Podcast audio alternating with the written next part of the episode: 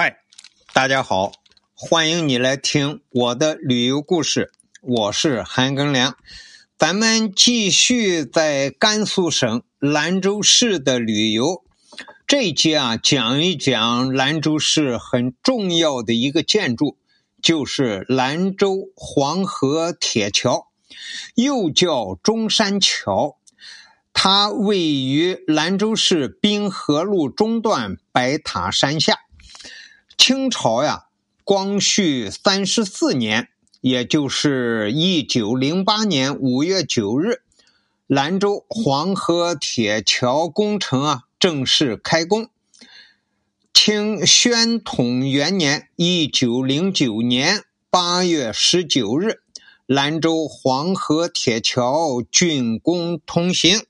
哦，一共修了一年零三个月。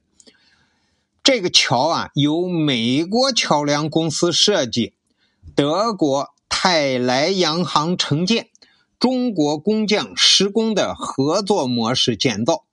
一九二八年，为纪念孙中山先生，改名叫中山桥。兰州黄河铁桥这个结构为四墩五孔，也就是说四个桥墩。啊，五孔桥，每一个孔跨径四十五点九米，上部的结构呢是梯形穿式钢横架，每一跨都是超静定结构组成横架体系，有竖向的钢架划分成五个长方形，桥总长为二百三十三点五米。总宽八点三六米。兰州黄河铁桥作为一个交通工程，体现了中国近代历史上洋务运动时期的建筑意识发展史的风格流派特征。兰州黄河铁桥是中国近代史上兰州市。甘肃省乃至整个西北地区第一座引进外国技术建造的桥梁，这一特殊的建设背景以及建设年代，使兰州黄河铁桥变成了研究近代历史的钥匙，在中国的建筑历史上占有独特的地位，同时。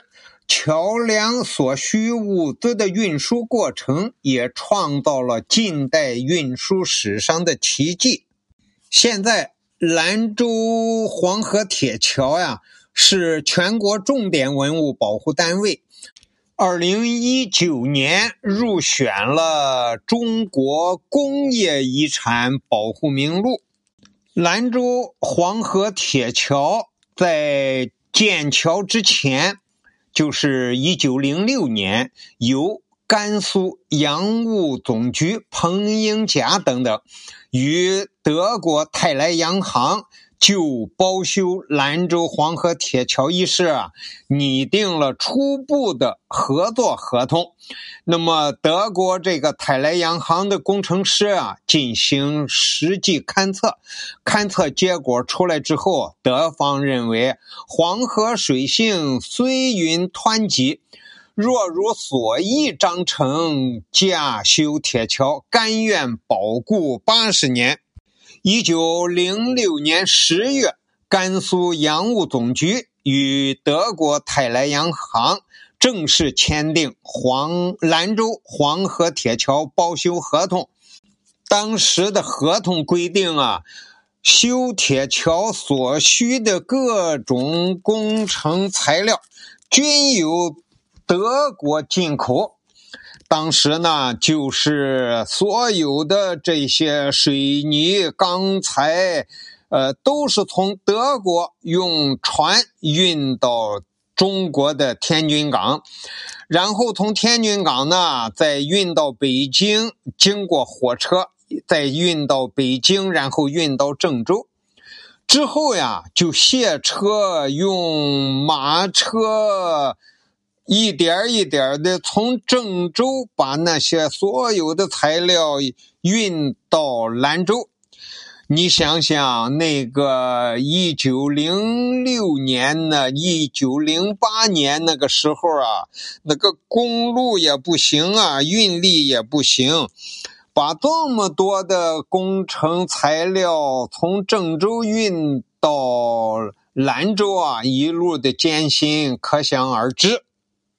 兰州黄河铁桥从完工之日算起。保固期为八十年，这期间如有损坏，由泰来商行负责赔修。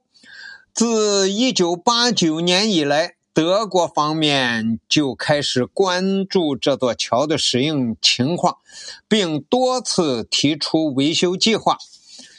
在这个桥到一百年之后，也就是二零零九年，该桥的德国设计师家族后人。给兰州市政府写了封信，说这座桥必须停止使用，因为根据德国的规定，任何桥梁的使用期不得超过一百年。他们还说，现在的造桥技术高得很呀，你们兰州人这么喜爱这座桥，那好办，就由德国方面免费为你们维修一次，以后。把它作为桥梁博物馆保留下来。要知道，这一百年之内啊，德国经历了两次世界大战，泰莱家族也经历了五代人的繁衍成长，并且二战之后呢，泰莱家族还被东德充公了。如此坎坷曲折的变故，其后代仍然不忘承诺，不忘责任。最为奇特的是，当年德国人还在这座桥的旁边建了一座仓仓库，里面啊准备了在八十年保固期内可能维修时所需要的部件。这座仓仓库呀，现在还在。人家德国人是言而有信的。八十年间的事情都为你想好了，这就是德国人的售后服务。